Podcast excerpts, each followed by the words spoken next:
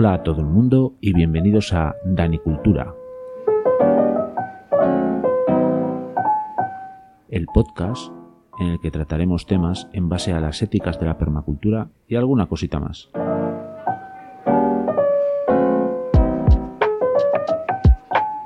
El proyecto nace en un canal de YouTube del mismo nombre, Danicultura. Te invito a que te suscribas. Espero que os encontréis muy a gusto y vamos allá.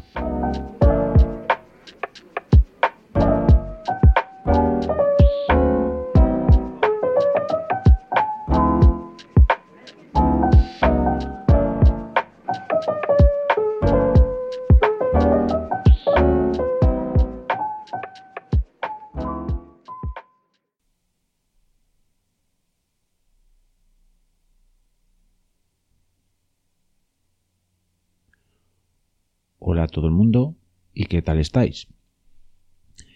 Bueno, hoy vamos a hablar de, un tema que seguramente ya habré puesto en la descripción del audio, aunque bueno, no estoy muy seguro porque igual os pongo un título un poco enigmático para que entréis a ver qué pasa. Pero bueno, si finalmente decido poner el nombre del personaje del protagonista de este episodio, pues ya sabéis de qué estoy hablando. Y si no, bueno, pues vais a adivinarlo dentro de un momento. Pero antes de eso, mm, bueno, os digo que voy a hablar de este tema desde un punto de vista bastante diferente a lo que, al punto de vista que se suele, cómo se suele abordar esto, vamos, quiero decir.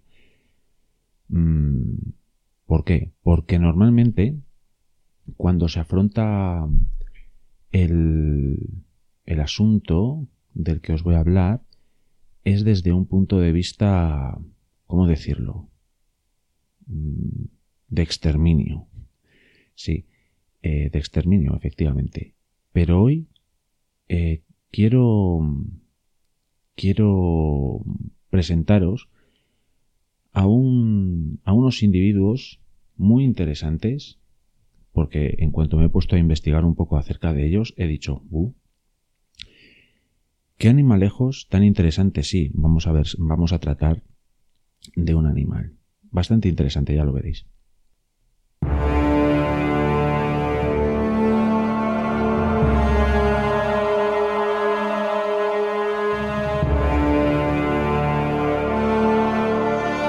Pero ¿cómo llegué a decidirme a hablar de, de, estos animales? Que dentro de un momento os voy a presentar, tranquilos.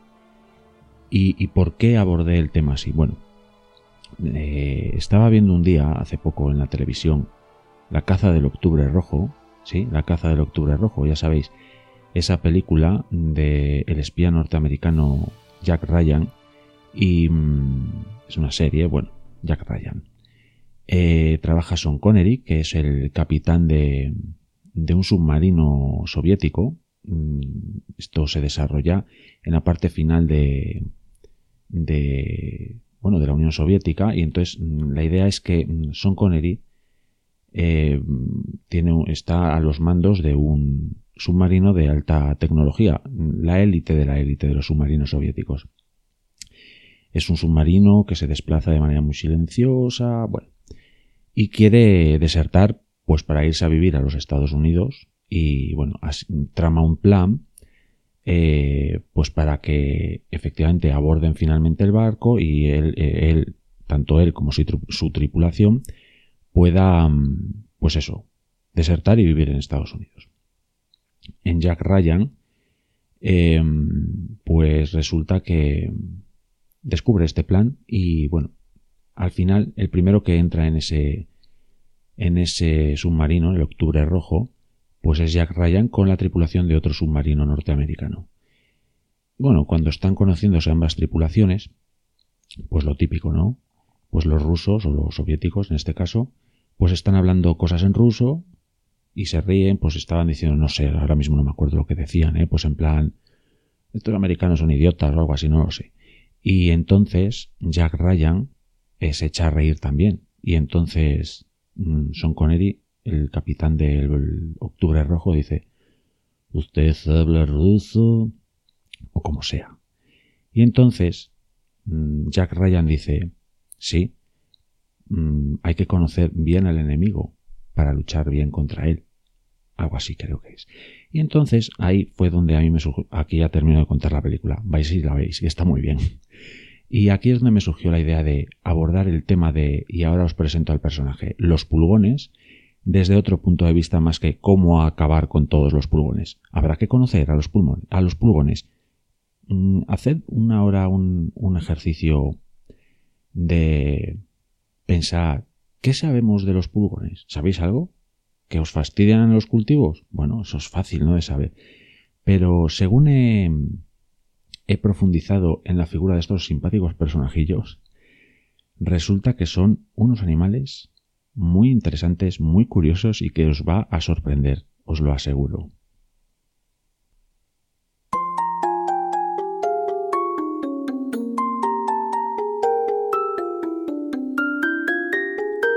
En primer lugar, mm, deciros que para conocer bien, bien, bien a los insectos, debéis de suscribiros al canal de mi amigo Jairo, Entomopatía con Jairo. Ahí vais a, a descubrir muchas cosas muy interesantes de muchos insectos muy habituales en nuestras vidas y os va a gustar. Y uno de los protagonistas habituales de sus vídeos, por una u otra razón, son los pulgones.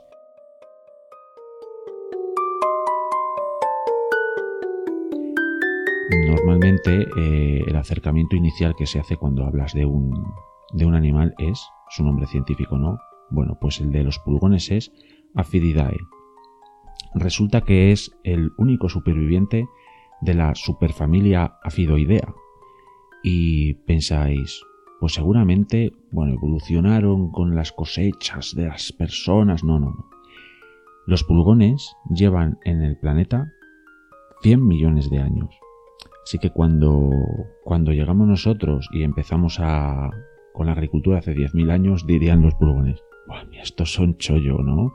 Estos, estos monos desnudos, sin pelo, es que son chollo. Es que nos están poniendo aquí una cantidad de productos excelentes para nosotros. Bueno, es que está, estamos genial con ellos. Bueno, como veis es una lucha que, bueno, que a base de eliminación de los mismos, de, digamos, de, su exterminio, eso no funciona. Así que, mm, bajo mi punto de vista, todo este tipo de cosas hay que entenderlas para poder mm, no dominarlas, porque es una cosa que no vas a dominar, pero sí convivir con todo este tipo de cosas como son las plagas en un huerto. Y los pulgones no es una cosa diferente. Como os digo, llevan aquí 100 millones de años. Mm, me extrañaría Mm, pensar que hay alguien que no conoce lo que es un pulgón, pero por si acaso es un insecto, un animalejo que mide entre 1 y 4 milímetros, que varía en el color. Pueden ser verdes, pueden ser negros, amarillos, color ocre incluso. incluso. Eh, son eh, del, orden Hemiptera, es un insecto, y es del reino animal. Si lo estoy mirando por internet. Así para, bueno, hacer un poquitín una, un acercamiento un poco más clásico de estos insectos. Eh, se reproducen por huevos. Y, y por huevos siempre. Y aquí empiezan a surgir cosas curiosísimas de estos animalejos. Bueno, se reproducen por huevos, sí, son ovíparos, pero también se reproducen de manera asexual.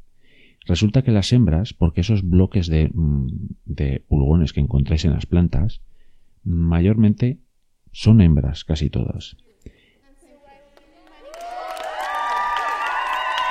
Y estas hembras resulta que paren ninfas vivas, eh, desarrollan los huevos en el interior de su cuerpecillo y, y, ya pues de eso dan a luz un nuevo pulgón.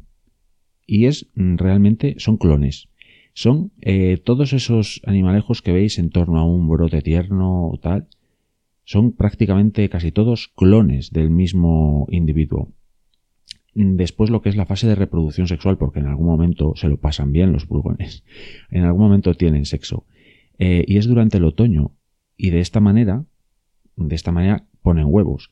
Y así los insectos pasan el invierno en forma de huevos hasta que eh, cuando aparecen las condiciones adecuadas para que ellos bueno, pues se pongan otra vez a funcionar, pues de esos huevos surgen o pulgones con alas o pulgones sin alas. Sí, pulgones con alas y sin alas. Como las compresas, sí. Es que esta, esta broma era fácil. Lo siento por si he herido alguna sensibilidad, pero yo soy así. Em, bueno, pues eso, esos pulgones no alados, pues imagino que a no ser que les arrastre el viento, cosa que es muy probable porque son muy livianos, pues mayormente se, eh, suelen quedar en la planta en, en, la que estaba la puesta. Pero los pulgones alados, pues bueno, pues se dan una, una vuelta por, por la zona a ver qué plantitas hay interesantes para ellos. Y son un poco morro fino, que lo sepáis. No les, no les gusta cualquier cosa. Y podéis pensar, pero es que claro, todos los pulgones comerán todo tipo de plantas. No. De hecho, hay 5.000 especies diferentes de pulgones. Y en torno a unas 400 aproximadamente son las que podrían afectar a plantas hortícolas. Em, como veis, hay muchas más especies de pulgones que no afectan a las especies hortícolas. Eh, bueno, después me adentraré más en esto, este, este dato es importante. Para, bueno, ya después os, os, adelantaré más cosas. El tema es que ahora mismo en la historia del pulgón estamos que echan a volar. Bueno, pues resulta que los pulgones van volando y descubren una planta y dicen, oh, esta planta me puede interesar. Eh, ¿Por qué la descubren? Pues normalmente puede ser por el olor, por el olor porque les guste el olor o por el color. Por eso es interesante, mm, digamos, combinar cultivos dentro de no hacer un monocultivo, vamos. Porque si hay un monocultivo de una planta que les encanta a los pulgones, eso es un, un foco de plagas porque eso huele mucho a lo que le gustan los pulgones. Si tenemos un huerto con diferentes asociaciones de cultivos, pues les resulta más complicado encontrarlo. Pero bueno, vamos a este momento inicial del despertar primaveral de un pulgón y nos encontramos que encuentra precisamente uno de esos pulgones alados, una planta que le pueda interesar por el olor o por el color. Entonces ahora, ¿qué tenemos que hacer como buenos catadores de plantas que son los pulgones? Pues la cata precisamente. Vamos a ver a qué sabe eso. Y claro, ahí pues tienen que hacer una pequeña perforación con su, eh, con su boca, que tiene un estilete bucal. Cheers. Con ese, digamos, primer, primera cata que hacen en la planta, pues claro, pues prueban esa savia que es lo que buscan. Ellos se alimentan de la savia de las plantas. Eh, por tanto, veis que si aquí ya podéis encontrar un par de, de ideas interesantes, que es que si las plantas están aún en letargo, los pulgones no van a aparecer en las vuestras plantas, porque la savia todavía está, digamos, más en la parte subterránea de las mismas. Eh, así que estos pulgones, o los pulgones en general, pues mm, empiezan a activarse cuando se activan las plantas. Al fin y al cabo, han evolucionado junto con ellas. Este estilete bucal, como digo, hace una perforación y lo primero que hacen no es chupar, no dicen, ¡ay, qué hambre tengo después de este invierno tan duro! No. Perforan y echan saliva. ¿Qué consiguen con esto? Con unos productos, unos productos, unas sustancias que hay en esa saliva, consiguen que no se cicatrice esa, esa herida que le han hecho a la planta. Es un poco lo que hacen los vampiros, los murciélagos vampíricos, estos, pues con su saliva hacen que, bueno, pues no se cicatrice y así chupan sangre. Bueno, a lo que vamos con los pulgones, no nos vayamos a desviar de animales. Em, pero bueno, una vez que hacen esto, efectivamente ya chupan savia. Y claro, aquí nos encontramos con un par de temas. ¡Ajá! Y este par de temas se llaman silemas y floemas. Eh, lo bueno de investigar todo este tipo de cosas es que en este caso ha sido con los pulgones pero en otros temas que ya he ido tratando en este podcast eh, o en el canal del YouTube, que por cierto, si me estás descubriendo aquí ahora mismo en este canal de podcast, que sepas que el proyecto de Anicultura nació en un canal del YouTube que ahí sigue y sigue igual de fuerte que nunca. Eh, o que siempre, vamos. Eh, y a suscribiros si no lo estáis. Ahí cuento cosas interesantes que necesitan más vídeo. Aquí puedo alargarme y daros un poco más la paliza. Pero bueno, lo que os digo, cuando estoy preparando temas para el podcast, porque en el YouTube es verdad que es un poco aquí te pillo, aquí te mato, veo algo, me apetece contaros algo y ¡pum! grabo y, lo que surja. Pero esto lo quiero hacer un poco más con un poco más de investigación, algo más interesante. Pues esos temas que voy investigando, pues me llevan a otros que son muy interesantes también. Y para los ingenieros agrónomos esto será, bueno, pues el ABC. Y esto en realidad yo me acuerdo de haberlo estudiado, creo que en COU, porque sí estudié COU, ya tengo una edad. Silemas y floemas. Claro, la planta eh, no tiene, no tiene el mismo tipo de, de, de savia corriendo por, entre comillas, sus venas, porque los silemas y floemas vendrían a ser las venas y las arterias, por decirlo de algún modo, y que me perdonen los expertos, pero bueno, un poco así para entendernos. Eh, ¿Qué hay por, la, por los silemas? Por ahí corre la savia bruta, digamos lo que extrae la planta, los nutrientes, el agua, etcétera, savia bruta. Y por los floemas, eh, después de haber pasado por las hojas toda esa savia y haber desarrollado ahí la fotosíntesis, pues ahí está la savia elaborada en los floemas. ¿Qué diferencias hay entre una savia y otra? Bueno, pues fundamentalmente el dulce. En el silema hay un 10% aproximadamente de, digamos, de, de, fructosa, de, de, sacarosa, bueno, de azúcares en general. Y en la savia elaborada, pues eso ya está mucho más dulce. Y claro, eso mm, digamos que el pulgón lo sabe. Y entonces se alimenta, pero se alimenta de las dos cosas, tanto de silemas como de floemas. Pero cuando se está desarrollando, se están desarrollando estas catas para saber si al pulgón le gusta la planta o no, que sepáis que el pulgón puede decir, mm, no, esta planta no me, no me gusta, y se va. Pues vuelve a otra planta, repite operación hasta que encuentra algo que le gusta. Por eso os decía que son un poco morro fino, o en este caso estilete bucal fino. Eh, y por cierto, hablando de esta herida y este estilete bucal, efectivamente podéis pensar que por ahí las plantas enferman. Pues efectivamente, por ahí pues les entran hongos, les entran enfermedades. Por eso es una, de las, una cosa mala que tienen los, los pulgones que transmiten enfermedades a las plantas. Y hay veces que tú tienes una planta súper bien y tal, y piensas, ay, está empezando a enfermar. Bueno, pues puede deberse a esto. Pero volviendo al tema del pulgón y de su alimentación, digamos que un pulgón decide, decide que esa planta es la planta que le gusta. Pues empieza a chupar. Y efectivamente, la savia de los floemas, como os había dicho, es rica en azúcares. Y ahí comen. Y la savia del silema no tiene mm, tantos azúcares. Antes os había dicho 10 pero ahora que estoy viendo aquí unos apuntes, tengo que un 1% de azúcares. Así que es aún más, digamos, secos, más brut nature ese tipo de, de, de savia. Pero claro, esto tiene mucha agua y entonces ahí, digamos que beben. Ya veis que comen y beben, comen y beben, efectivamente. Pero además, es curioso porque después os voy a contar cómo chupan la savia, pero mm, determinados estudios recientes ya no solo mm, estiman que, digamos que comen del floema, recordad donde están los azúcares, y beben del silema, donde está más bien el agua. Lo hacen también, esto del silema, de absorber la savia más bruta del silema, para regular ciertos procesos homeostáticos, que es un tipo de concentración de sales que tienen en el interior. Porque, claro, ellos, digamos que el silema, Aquí vamos a ponernos un poco más densos en el tema. El silema tiene presión negativa y eso significa que tienen que chupar, tienen que hacer ese gesto. Pero sin embargo, del floema tiene presión positiva y simplemente pinchando sale la, la, la savia. Entonces, a la hora de, de tener que chupar, pues claro, digamos que hay como que hay un desajuste de presiones dentro del, del propio pulgón, ¿no? de, su, sistema digestivo. Y entonces el hecho de mm, regular esos procesos homeostáticos de concentración de sales, pues les ayudan a no morir, básicamente. No son los que beban del, de la savia más bruta.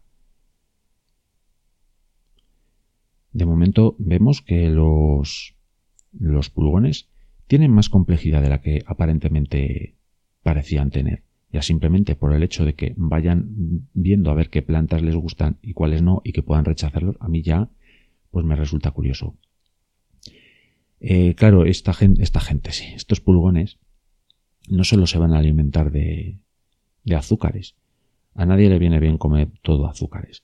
Y, pero bueno, ellos es verdad que lo que chupan es savia bruta o savia elaborada con muchos azúcares. Pero dentro de su organismo, de su, de su sistema digestivo, eh, tienen unas bacterias que sintetizan esos azúcares y, bueno, pues los transforman en otro tipo de nutrientes que alimentan al, a lo que viene siendo el pulgón. Veis que las bacterias son importantísimas para la digestión en todo tipo de animales.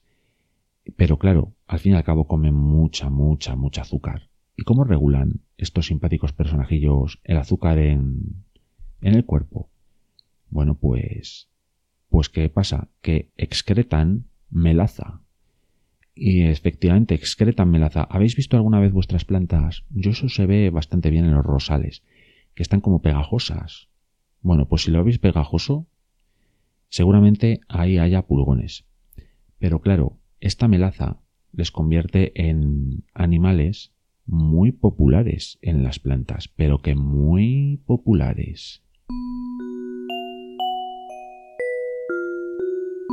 Y hay una manera muy buena de saber si en las plantas tenemos presencia de pulgón. ¿Por qué? Pues porque, como os digo, les convierte esa melaza en seres muy populares en las plantas. Y si veis, por ejemplo, en alguna planta trotar alguna hormiga por las hojas y por los tallos, contad con que hay pulgones por ahí. ¿Por qué? Porque las hormigas les encanta el dulce, les encanta la melaza de esos pulgones. Y tienen una relación simbiótica, aunque a mí siempre me gusta decir que las hormigas pastorean a los pulgones. Y claro, las hormigas llevan a los pulgones, a los, los cogen con sus tenacitas y los llevan a los sitios más, digamos, interesantes para esos pulgones para que puedan eh, absorber bien la, la savia. Cuanto mejor alimentados estén, mejor ordeñarán a esos pulgones. Eh, ¿Veis? Es que esto es un pastoreo. Esto es un pastoreo puro y duro. Y claro, los pulgones excretan más, más melaza y más melaza comen las hormigas.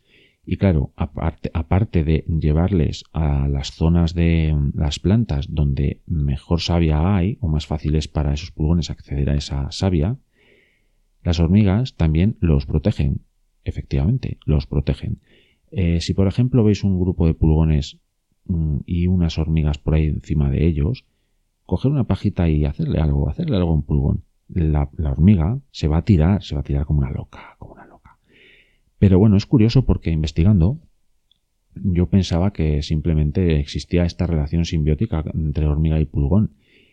Mm, pero hay otra relación entre hormiga y pulgón un poquitín más curiosa porque estos simpáticos amiguetes, los pulgones, pues mm, bueno, hay alguno un poco, así que no nos escucha mucha gente, algún, algún pulgón un poco cabrón, sí, porque hay un pulgón que se llama, y lo voy a leer a ver si lo veo bien, Paracletus cimiciforme, Paracletus cimiciforme. Una vez que lo pronuncias varias veces te sale mejor. Paracletus cimiciformes. Cimiciformis, bueno, ya sabéis, el Paracletus. Pues tiene dos, dos formas, digamos. Una de esas formas eh, no es tan plana, es más... Bueno, no es plano. Y esta es tratada como los demás pulgones. Lo ven las hormigas y dicen, pulgón normal, venga, lo llevamos para un lado, para otro, tal cual. Y hay otra forma que es plana y que mm, supongo que alguna, alguna, alguna hormona o algo tendrán que tener esta forma de pulgones porque hace pensar a las hormigas que son larvas del propio hormiguero y entonces pues lo recogen y lo llevan a donde lo llevan a donde están las demás larvas y claro qué pasa allí pues ahí pasan pasan cosas feas del mundo de los insectos porque el mundo de los insectos da un poco de miedo y estas, esta, este pulgón, este pulgón en plano, ya sabéis, el Paracletus cimiciformis, pues dentro del hormiguero pues empieza a succionar los líquidos de las demás larvas. Maldito sea. Así que ya veis que, bueno, este, este tipo de pulgón pues es un poco puñetero. Pero resulta que otra cosa que me ha sorprendido mucho a la hora de afrontar este tema de los pulgones es que hay una sociedad pulgón. Y a mí la verdad es que me recuerda a la sociedad de los Ewoks, los personajillos de la Guerra de las Galaxias, la verdad. Sí. Bueno, como os dije antes, es una sociedad de clones. Las hembras ponen las ninfas sin necesidad de machos. Forman colonias en torno a zonas de extracción de savia, que se llaman agallas. Porque claro, no es que siempre estén perforando constantemente, agujeritos, agujeritos, agujeritos, no. Ellos hacen una zona, una mina. Hacen una mina. Y entonces en esta, en esta agalla, pues se alimentan los pulgones. Pero es que hay una cierta especialización dentro de los individuos de los pulgones. Pues, pues esa especialización significa pues que hay algunos que desarrollan diferentes formas físicas e y diferentes comportamientos. Y resulta que tienen soldados, aunque bueno, más que soldados son chicos para todo. Porque estos soldados pues no llegan a convertirse plenamente en adultos tienen las patas traseras más robustas y con garras. Eh, y actúan un poco en, bueno, un poco no, actúan en beneficio de la colonia eh, y bueno, cuando aparece un pequeño depredador, pues ellos acaban con él. Tiene que ser muy pequeño porque ya veis que ellos miden uno, entre 1 y 4 milímetros y además andan que no tienen depredadores los pulgones. Pero bueno, tienen ciertos soldados, pero que es que además, por eso digo que son chicos para todo, eh, digamos que en esas agallas, pues al final, bueno, se genera suciedad, porque, bueno, pues mm, esa, esa savia, pues se hace mm, pelotas de, pues eso, de azúcares y tal. Bueno, pues estos soldados también actúan como personal de limpieza y lo, lo recogen. ¿Y qué hacen para, mm, para eliminar esa basura, esa basura, perdón? Pues estos desperdicios los echan a las agallas también, a las agallas de las que ellos se alimentan porque, bueno, saben. No sé si podremos utilizar este término que implica conocimiento, pero bueno, mm, la cosa es que estos desperdicios los arrojan a la zona de las agallas porque ahí eh, los vasos sanguíneos de la savia, vamos, de las plantas, absorben muy bien todos los pues todos los elementos que se les echan ahí. Y es que, claro, en la naturaleza no hay, no hay desperdicio. El término basura en la naturaleza no existe, porque al fin y al cabo, estos azúcares que están limpiando esos soldados sirven a la planta para seguir nutriéndose a ella misma.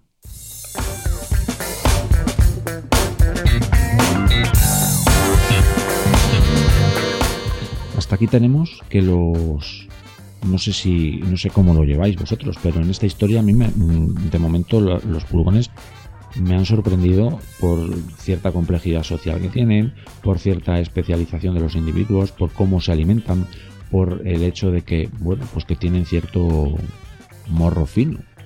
Bueno, son, bueno, lo de las ninfas y la reproducción asexuada y generar clones y clones y clones, a mí ya me parece una pasada.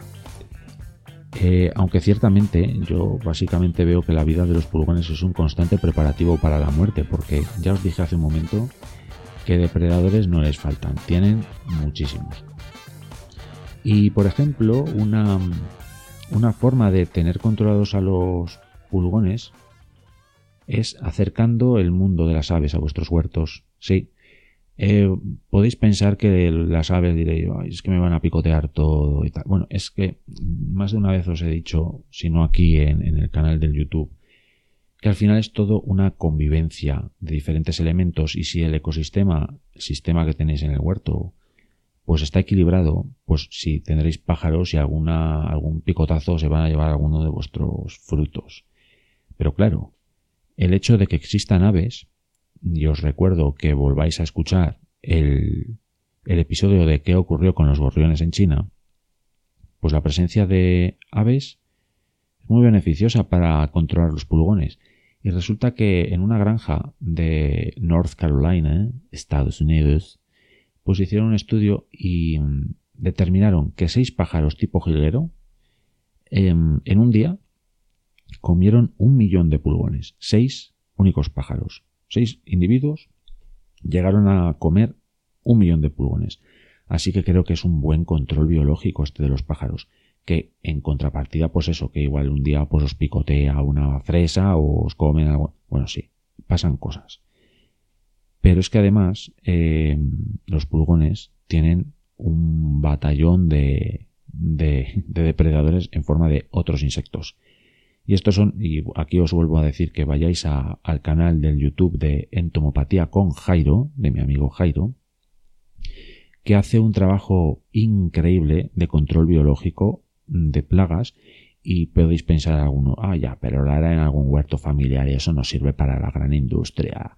Bueno, pues él trabaja en un invernadero de 30 hectáreas y el control que hacen del tema de las plagas es biológico a través de sueltas de diferentes depredadores en forma de insectos y cosas así, manteniendo los bordes con maleza, que es donde se refugian los depredadores naturales de los pulgones. Y ahí podéis ver, pues eso, muchos de estos insectos que se comen a los pulgones. Veréis que tienen infinidad de ellos, pero bueno, hoy os voy aquí simplemente a señalar los típicos, ¿no?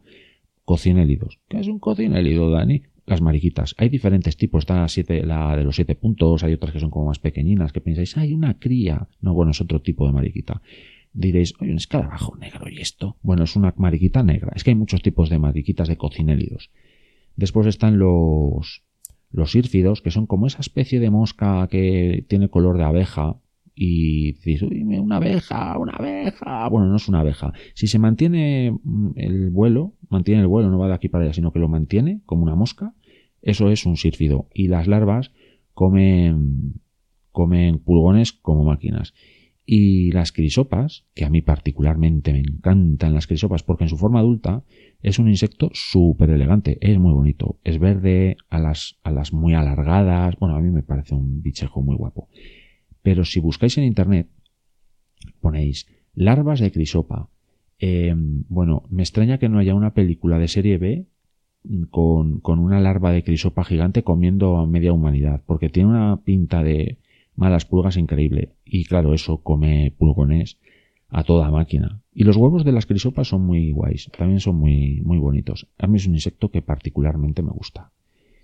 Pero otra de las formas que tienen los pulgones de, de pasar a mejor vida pues es a través de, pues de enfermedades, de virus, de bacterias, de hongos, etc. Y bueno, y las condiciones climáticas también les afectan bastante para el tema de la vida, porque, y aquí podemos relacionar, eh, eh, pues por ejemplo, el hecho de las sequías. Las sequías, periodos de sequía, favorece la presencia de pulgones. Porque la lluvia evita que los pulgones alados se desplacen y además el impacto de las gotas de agua para un bichejo de un milímetro, de un milímetro, de cuatro milímetros, pues una gota de agua pues lo mata o lo deja un poco groggy. Entonces, en las condiciones climáticas veis que importan y importan mucho.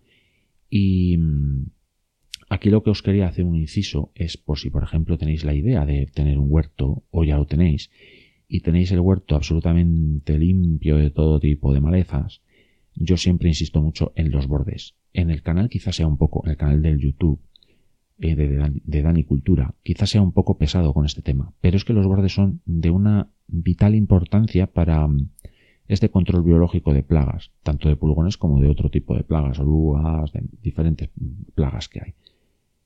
Y es que los depredadores naturales de los pulgones viven en esas, en esas malezas y como antes os dije que había 5.000 tipos diferentes de pulgones y solo unas 400 afectan a las, a las plantas hortícolas, resulta que hay muchos pulgones que no comen plantas hortícolas, comen por ejemplo hinojo o las malvas o lo que sea, pero solo comen eso.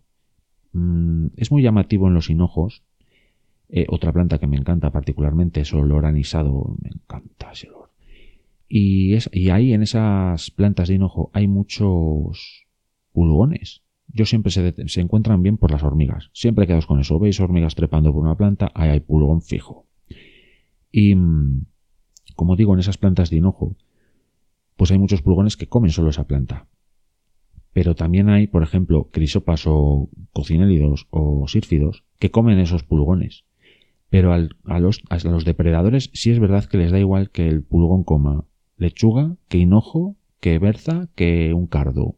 Ellos comen pulgones. Entonces, si favorecéis la presencia de unas determinadas plantas en los bordes de vuestros sistemas, de vuestros huertos, habrá pulgones, sí, pero no pulgones que afecten a vuestras cosechas y vuestras plantas hortícolas, pero tendréis muchos depredadores naturales, porque pensad que si no hay pulgones y queréis atraer depredadores naturales a vuestro huerto, como no haya pulgones, no van a ir nunca, por si no tienen de comer, ¿a qué van?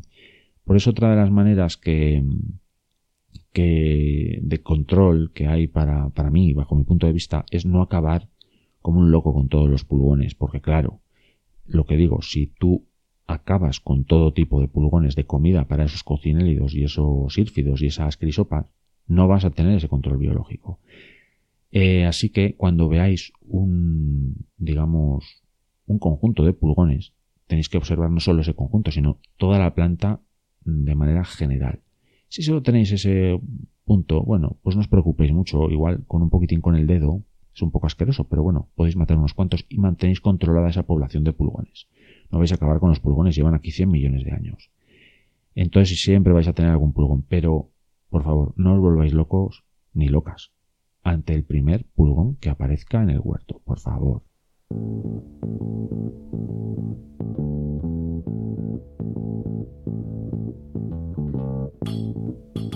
Pero ¿y estos pulgones? ¿Qué son? ¿Así de, víctimas constantes? Pues bueno, los pulgones también tienen ciertos mecanismos de defensa. Em, bueno, dentro de esas 5.000 especies, pues imaginad que habrá algunos que tienen alguna, alguna mala pulga también. De hecho, esos, soldados de los que os hablé antes, eh, hay veces que hay, bueno, hay un pulgón lanudo, concretamente.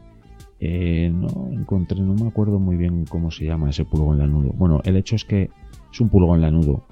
Que esos soldados que, que tiene esa pequeña sociedad mm, de pulgón, esos Ewoks vegetales, pues resulta que esos soldados pueden hacer frente incluso a larvas de mariquita.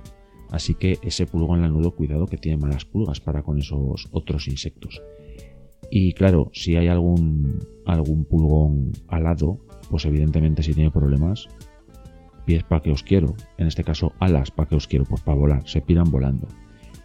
Em, hay otras especies de pulgones que han decidido que quizás los peligros aéreos que hay en el, en una planta, pues lo pueden solventar si chupan la savia desde las raíces. Y efectivamente hay algunas especies de pulgones que van a las plantas a, chupar directamente de la fuente las, las sustancias que ellos andan buscando en los silemas y floemas.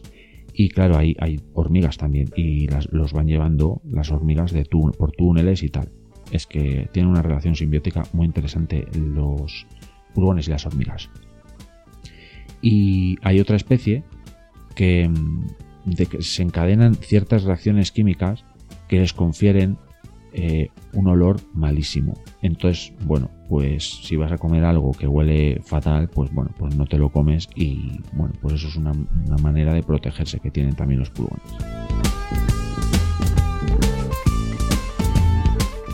Pero podéis pensar, o yo al menos lo hice, pero ¿y las plantas? Las plantas de verdad que no se protegen de ninguna manera de los pulgones, que estarán hartas de recibir durante 100 millones de años pequeños picotazos de estos simpáticos animales. Pues claro que se defienden las plantas. De hecho, las plantas, que nunca se os olvide, que son las reinas de la química. Son pequeñas plantas químicas con raíces en el suelo. Y claro, hay plantas pues, que generan sustancias químicas tóxicas para los pulgones. Pero, pero ellas son las plantas, la verdad es que son seres, son seres increíbles. A mí me encantan las plantas. Y claro, mm, hay algunas, algunos tipos de plantas que esas sustancias químicas tóxicas para los pulgones las generan en determinados puntos que a ellas les interesan. Por ejemplo, en los brotes tiernos, pues, pues alguna planta que quiere crecer en algún momento, pues genera esas sustancias tóxicas para los pulgones en los brotes tiernos, pero no en las hojas viejas. Y entonces los pulgones van a las hojas viejas que un poco la planta ya le empiezan a dar lo mismo. Y hay veces que al contrario, que es al revés, que le interesan más las plantas viejas a la planta, pues porque tendrá más mm, capacidad de mm, captación de luz o de gases y lo que sea. Y entonces, pues eh, las plantas también van, mm, digamos, ordenando un poco esa, ese ataque de pulgón. Otras plantas, pues al ser atacadas, pues producen feromonas, digamos que entre comillas es como una alarma de, alarma de ataque. Y entonces repelen de esta manera a, los pulgones, pues porque también eso, segregan sustancias químicas que les son tóxicas. Y hay otras plantas que tienen unas vellosidades que al romperse por el ataque de un pulgón segregan una sustancia pegajosa que puede inmovilizar hasta el 30% de los ataques de, los pulgones de ese ataque. La verdad es que, como os digo, las, las plantas no son no están ahí echadas a perder. Ellas tienen sus defensas. De hecho, cuanto más sana esté una planta o la mantengamos, pues más, más probabilidades tiene de soportar un ataque de pulgón.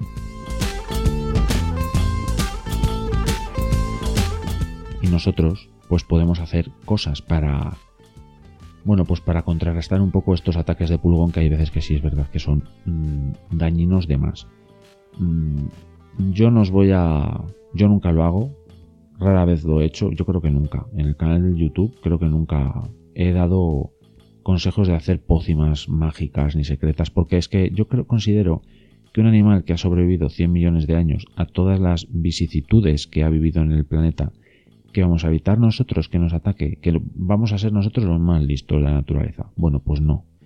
Somos un primate que ha evolucionado mm, muy mucho y tiene mucha, como sabemos, pues muchas herramientas y muchas cosas increíbles y tal, pero contra los pulgones no vamos a acabar. Llevan aquí 100 millones de años. A no ser que acabemos con toda la vida en el planeta, que bueno, que estamos a buen ritmo haciendo eso, la verdad pero nosotros podemos hacer muchas cosas. Yo eh, insisto una vez más, creo que lo más importante es tener una lucha biológica contra, contra los pulgones, contra las plagas en general. Y eso pasa por tener un ecosistema, un sistema huerto equilibrado en todo, en todo su, su conjunto. Y eso pasa por tener bordes. Bordes, como ya os os he dicho antes, que albergue fauna eh, auxiliar benéfica e incluso pulgones. Nos interesa que haya pulgones, porque si no, esas plagas no van a tener nada de alimento y no van a, bueno, pues a defender, a defendernos, a defender nuestro huerto. Las plantas tienen que estar sanas, etcétera. Eh, y sobre todo, yo, otra cosa que también os dije antes, yo siempre abogo por no volverse loco ante los primeros pulgones que aparecen en el huerto. Quien dice en el huerto, dice en vuestra planta ornamental favorita, porque los pulgones no, no solo van a las hortícolas, ya os lo he dicho. Pero sobre todo eso, no hay que volverse loco ante el primer ataque de pulgón, porque quizás simplemente lo controles con el dedo. Acabas, o incluso si te das, arrancas la hoja y fuera. La planta no se va a morir por ello. Mm, yo no os voy a decir aquí mm, pócimas secretas ni nada. Hay muchísimos canales que del YouTube, no sé si en el Evox habrá, que se dedican a darte 20 milímetros de no sé qué, 20 milímetros de no sé cuánto. Sobre todo yo lo que os quiero que os quedéis en este punto es que mm, si podéis evitar utilizar productos químicos, mejor que mejor, porque si no al final os los vais a acabar comiendo vosotros. Y si podéis favorecer la lucha biológica en el huerto, mejor. ¿Y cómo se consigue eso? Manteniendo un equilibrio. Pues aves, ya veis que comen muchísimos pulgones, eh, insectos benéficos, las plantas sanas también repelen los ataques, etcétera. Y hay otra cosa que, claro, que como os dije antes, que en cuanto a las condiciones climatológicas, estamos en periodos de sequía muy elevados, o sea, muy prolongados y, y cada vez llueve menos. Y eso es verdad que favorece ciertos ciertos ataques de pulgón, porque pueden volar. Ahora no, con esto que os he dicho, ahora no os pongáis locos y locas a, a regar por las hojas a las plantas, porque entonces os saldrán hongos. Así que vamos a controlarnos con eso. Así que nada, estas son las cosas que creo que mejor podéis hacer contra los pulgones. Mantener un ecosistema sano y equilibrado.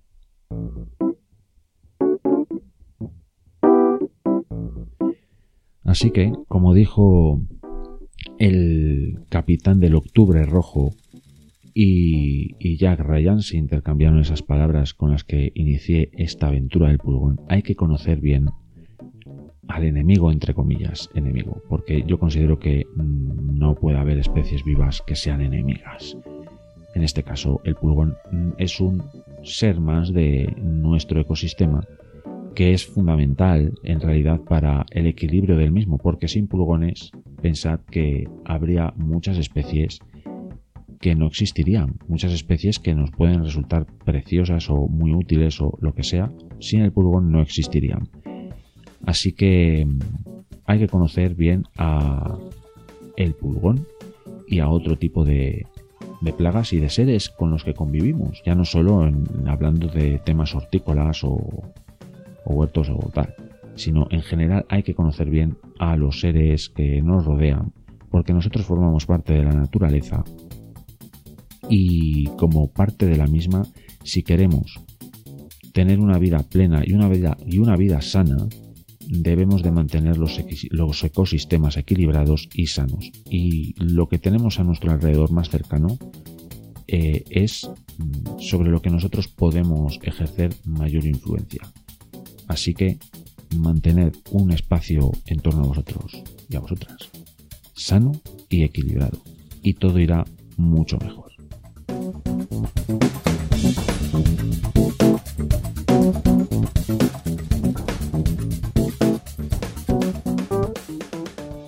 Ahora mientras mm, estéis escuchando este capítulo del podcast de Dani Cultura y estéis en el huerto revisando vuestras plantas y localizando algún pulgón, em, espero que veáis que esos no son solo unos bichejos sin más, que tienen cierta sociedad y cierta complejidad y son muy interesantes mm, o al menos a mí me han resultado mucho más interesantes de lo que a priori podía parecer. Pero en esta nueva en, nuestra, en esta nueva parte del episodio que podemos llamar la sección otras cosas, em, pues voy a hablar de lo que tenéis debajo de los pies. Sí, del suelo. Bueno, no voy a hablar mucho y muy tendido y muy, no me voy a alargar. Pero como os he comentado que una buena estrategia para mantener a raya los pulgones es tener un ecosistema equilibrado y sano, saludable para mantener todo en su justa medida. Si hay un ecosistema a día de hoy que está desequilibrado en el mundo, ese es el que está debajo de vuestras suelas, debajo de vuestros pies, si camináis descalzos, como es mi caso en muchas ocasiones. Si camino descalzo, eso es otro tema, son mis pedradas. Pero el suelo es un ecosistema muy complejo y que está muy desequilibrado. Y me gustaría eh, mencionar un artículo muy, muy interesante que hay en una revista, revista Ecosistemas, revista científica de ecología y medio ambiente. Podéis encontrar en la web un artículo eh, que habla de los efectos del cambio climático en la biodiversidad subterránea ibérica, eh, estado del conocimiento y perspectivas. Este artículo lo publica Raquel, Raquel Colado del Departamento de Ecología e Hidrología de la Universidad de Murcia, de la Facultad de Biología, eh, David Sánchez Fernández, Departamento de Ecología e Hidrología, Universidad de Murcia, Facultad de Biología también, y Susana Payares, del Departamento de Zoología de la Universidad de Sevilla, de la Facultad de Biología.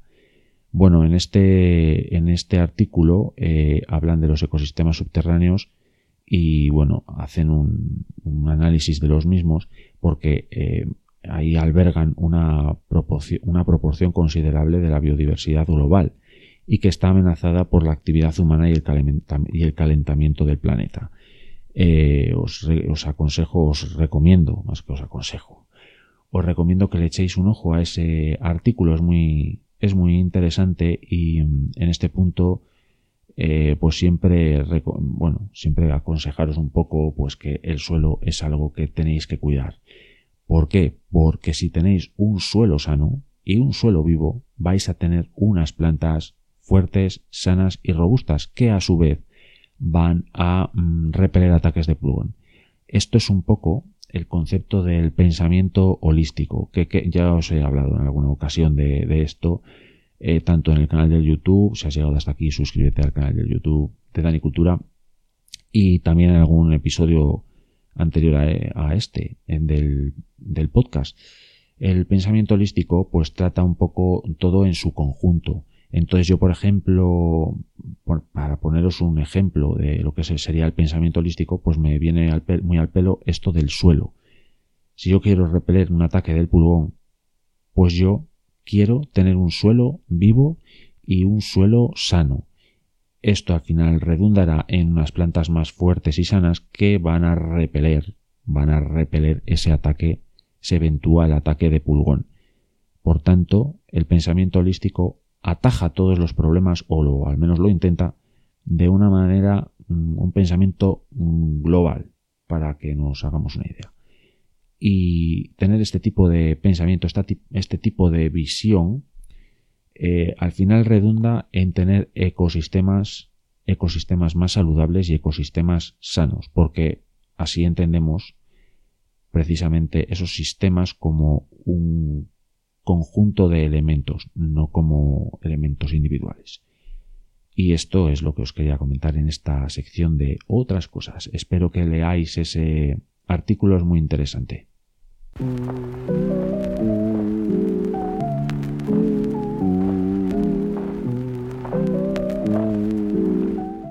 Bueno, en este punto del capítulo del podcast eh, es donde a mí más me gusta incidir, porque aquí es donde digamos que se realza la fuerza del, proyecto Danicultura, que es sois vosotras, sois vosotros, es la comunidad. La comunidad de Danicultura, mm, algo maravilloso. Yo cuando empecé en este, me empecé a meter en todo esto, jamás pensé que iba a haber una comunidad tan activa, tan sana, tan formidable eh, y que a mí me, iba, me fuese a enriquecer. Bueno, eso sí podía imaginarlo porque mm, yo no soy ni mucho menos un sabio. Yo voy nutriéndome de aquí y de allá y de vosotros y vosotras me nutro muchísimo. Me enseñáis todos y cada uno de los días que comentáis en los vídeos, en los episodios del podcast yo aprendo y aprendo mucho, me alimento mucho de vosotros. Esto es una retroalimentación, algo muy permacultural, por cierto.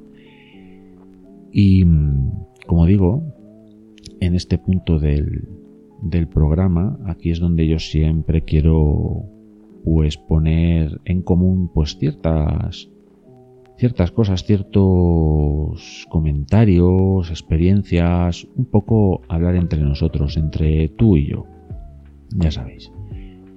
Conocernos un poco más, poneros en, digamos, poneros, poneros sobre la mesa cómo soy, quién soy, bueno, y, comentar, comentar, pues eso, comentarios del, canal, de los episodios del podcast, etcétera. Y hay un episodio, mm, en un episodio, un, vídeo del YouTube en el que hice un vídeo, un, un, tour por el huerto. Hacía mucho tiempo que no hacía uno eh, bueno, como me fui moviendo de un, huerto a otro, pues bueno, la verdad es que hacía tiempo que no hacía un tour por el huerto. E hice uno hace ya un tiempo con una helada increíble, una helada atroz.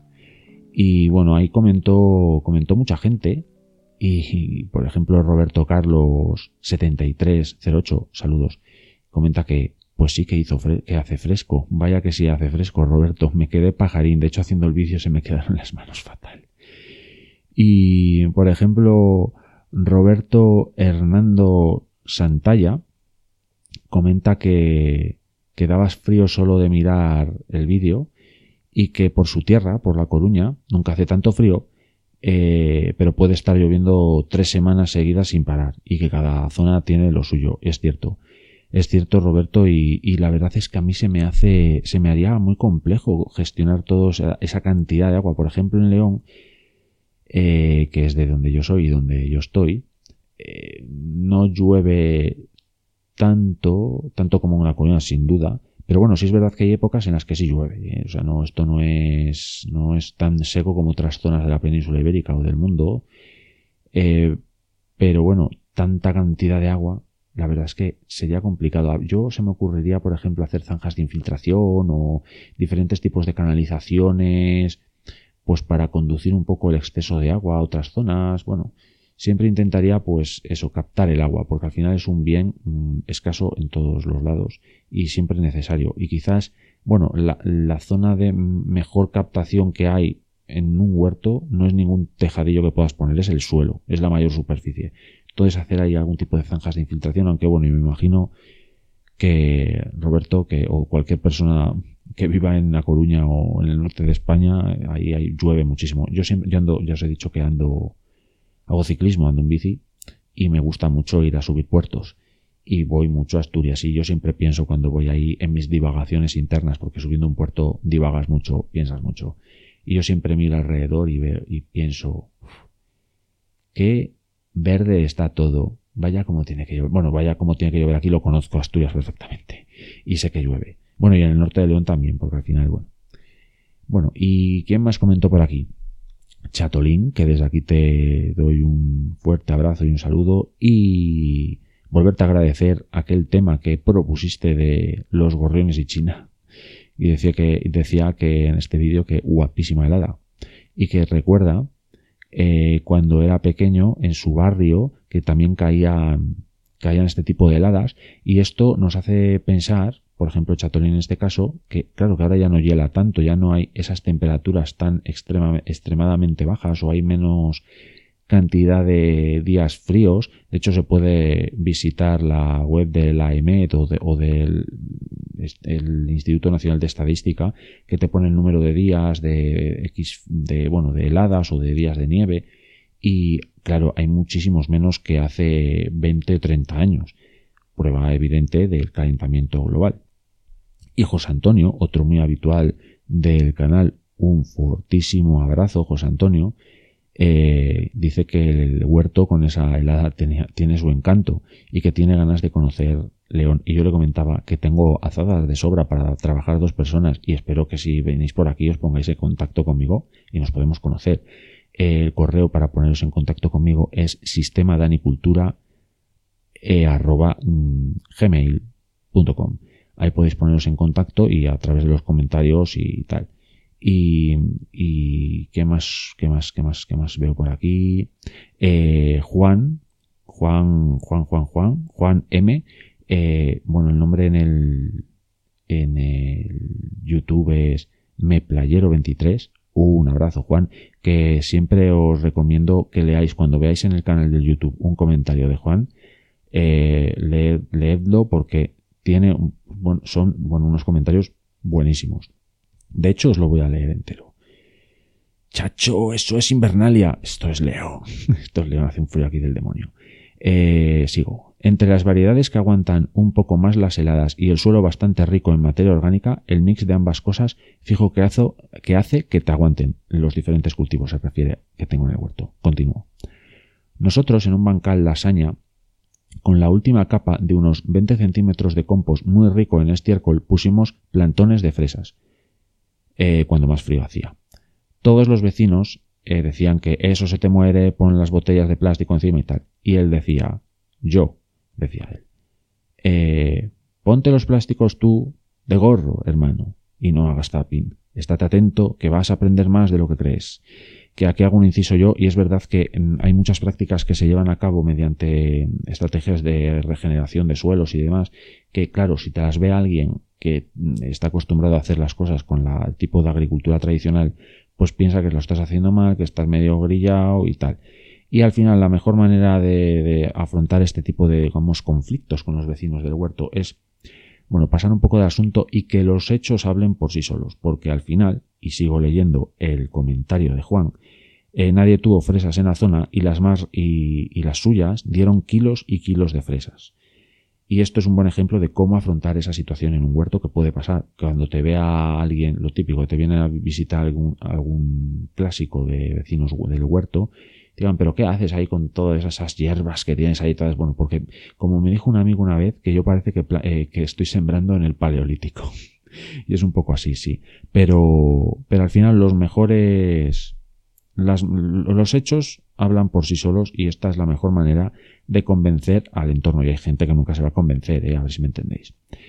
Em, un fuerte abrazo, Juan, porque Juan, insisto, cuando veáis en el canal del YouTube un comentario de Juan, eh, de Meplayero23, abridlo y leed porque vais a aprender mogollón. Y quien más, Antonio Segura, que una helada muy fuerte, sobre todo a esa hora, a esa hora porque si vais y localizáis el vídeo, esa helada, pedazo de helada que había, era, eh, eran las 12, creo recordar, era, tarde ya. Una helada increíble. Y, hay otra pregunta que hace Manuel Daro. Otro fuerte abrazo, Manuel, porque también es muy habitual del, canal del YouTube. Eh, que bueno, comenta que menuda helada, que les, recuerda cuando vivía en Ponferrada. Bueno, al final Ponferrada está a 120 kilómetros de, distancia de donde estoy yo. Pero bueno, es verdad que Ponferrada está mucho más baja en altitud y es diferente, es, es diferente el clima, pero bueno, sí, en, Ponferrada caen unas heladas del demonio también. Y hace una pregunta, y que este tipo de frío al final entiendo que algún beneficio al suelo hará, ¿o no? Gracias. Ya le respondí, aquí vuelvo a responder. Y eh, podríamos decir que en ciertos aspectos sí y en, la mayor parte de aspectos no. Eh, del frío hay que proteger al suelo. Hay que el, el, acolchado, el mulching que se llama, pero bueno, eso, el acolchado. Em, una de las razones es precisamente para proteger al suelo de los efectos adversos tanto del sol como en este caso del, del frío tan extremo, porque al final eso acaba con, con la vida por ejemplo, las lombrices, su, su rango de vida, de, no de vida, sino de su actividad, está entre los 15 y 20 y pocos grados. Todo lo que pase de ahí, pues las convierte en, seres más, están más en letargo y si baja, si se congelan, pues se mueren. Entonces, una temperatura muy, muy baja, pues no le viene bien ni a las lombrices ni a ningún elemento del suelo.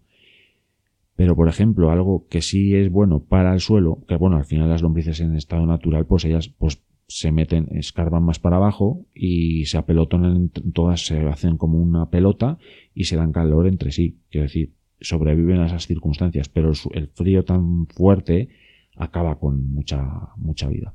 Pero el suelo eh, recibe ese frío, ese frío tan fuerte, ¿y a quién le viene bien? Pues a las semillas de muchas plantas que gracias a, esa, a esas bajas temperaturas son capaces de germinar. Sin ese frío no germinarían. Por ejemplo, si cogéis una, una manzana de un manzano directamente del árbol, coméis la manzana, os gusta y decís, mm, maldita sea, está deliciosa esta manzana, necesito más. Y entonces decidís mm, coger la pepita y plantarla, así sin más. Eso no va a germinar. No va a germinar hasta que no reciba un buen número de días de frío. Si queréis, y claro, podéis pensar ahora, como es lo que dije en, el, en la respuesta a Manuel, pero si yo cogí una del, del, supermercado y la puse y salió, salió ahí una plantita. Ya, pero es que esas plantas, esas frutas, perdón, han estado en cámaras frigoríficas durante mucho tiempo y digamos que esas cámaras han hecho el mismo efecto que semanas de frío. Eh, entonces, por ejemplo, en este caso, tanto las pepitas de manzana como de otro tipo de, de árboles necesitan frío para germinar. Y entonces, por ese lado, pues es beneficioso el frío. Pero, por ejemplo, para la vida, pues no le viene nada bien. Y de hecho, otra cosa que hay que hacer con el acolchado es en primavera mm, retirarlo para que el sol caliente cuanto antes el, el suelo. Así que el frío, frío, frío muy extremo para lo que es la vida en, en, el, en el suelo no es muy bueno, pero sí, por ejemplo, para las semillas, para su germinación.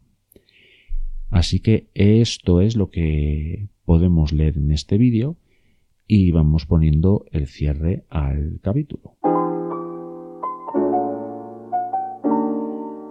Y como digo, el cierre al capítulo. Muchas gracias por escucharme y por llegar hasta aquí, hasta este punto del capítulo o de una hora.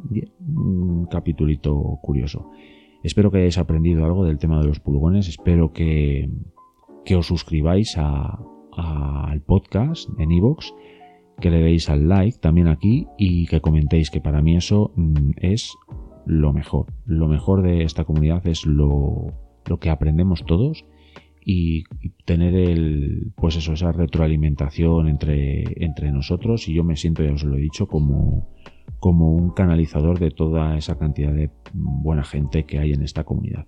Además, también os invito a que vayáis al canal del YouTube de Dani Cultura, a suscribiros y que veáis cosas si no las habéis visto que os puedan interesar, porque si habéis llegado hasta el final de este capítulo, estoy seguro que en ese canal vais a encontrar cosas que os van a gustar.